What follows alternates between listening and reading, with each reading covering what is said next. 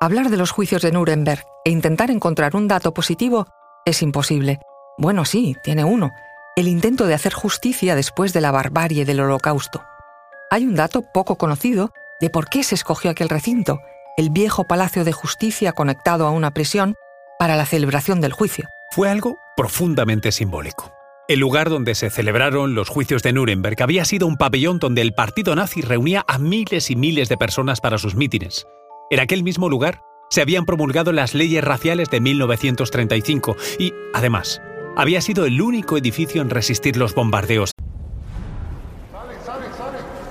Conoce mejor al equipo que protege nuestras costas.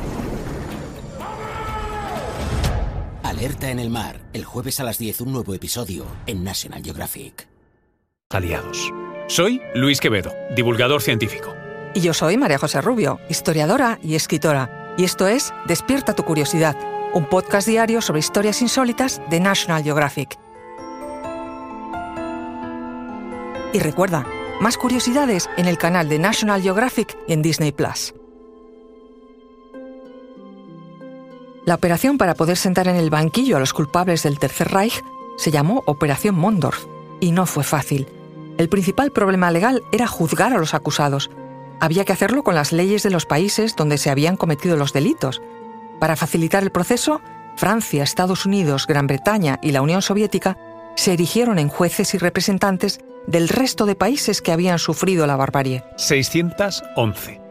611 personas fueron formalmente acusadas pocas al lado de las 4.850 peticiones individuales que se habían registrado, y ni siquiera todos pudieron ser juzgados. Por el camino muchos habían muerto o se habían suicidado, como Joseph Goebbels, ministro de propaganda que se quitó la vida en el búnker de Berlín, o Heinrich Himmler, Reichsführer o capitán general de las SS, inspirador y jefe general de todos los departamentos dependientes de las SS, que se suicidó tras ser capturado por una patrulla inglesa. A las 7.30 horas de la mañana del 20 de noviembre del año 1945, los que finalmente sí iban a ser juzgados, fueron despertados en la cárcel de Nuremberg. Más de 250 periodistas esperaban verles la cara a los acusados. Con el grito de ¡Atención a la corte! daba comienzo uno de los juicios más importantes de la historia. Solo en el primer día se escuchó a 240 testigos, en un proceso en que se iban a leer cerca de 300.000 declaraciones. Un día más tarde, el 21 de noviembre, los líderes nacionalsocialistas tuvieron que comparecer.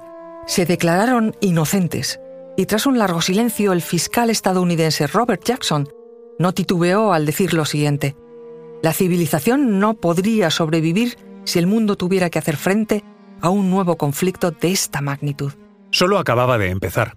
Durante los meses de noviembre y diciembre los juicios continuaron, y lo hicieron con un claro protagonista, Goering, tenía claro que iba a ser ejecutado y dio a conocer que tenía en su poder todos los documentos de la acusación.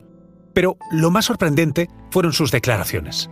Aseguró que todos los actos que había cometido habían sido llevados a cabo por el bien de Alemania. Por si fuera poco, se enorgulleció de sus actos. Comenzaba una lucha personal entre el fiscal americano y Goering, que con su dominio de la oratoria desconcertó a la acusación. Fue un duelo dialógico entre ellos, se hicieron patentes también las diferencias de criterio entre los rusos y el resto de fiscales en cómo juzgar el holocausto.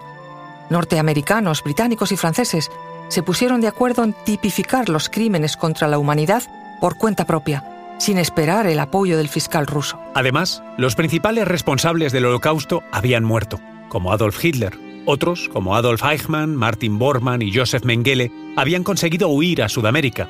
Los acusados tuvieron que ser defendidos uno a uno por lo que el juicio se alargó hasta el 30 de septiembre de 1946. Ese día, los cuatro jueces presentaron sus conclusiones. Se dictaron 11 condenas a muerte, 3 condenas a presidio perpetuo y otras 4 entre 20 y 10 años de cárcel. La sentencia se leyó en los cuatro idiomas oficiales del proceso y de sus víctimas, inglés, alemán, ruso y francés.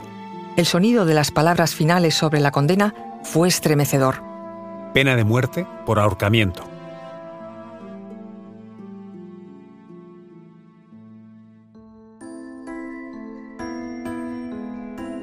Recuerda que Despierta tu Curiosidad es un podcast diario sobre historias insólitas de National Geographic. Disfruta de más curiosidades en el canal de National Geographic y en Disney Plus. No olvides suscribirte al podcast y darle al like si has disfrutado con nuestras historias.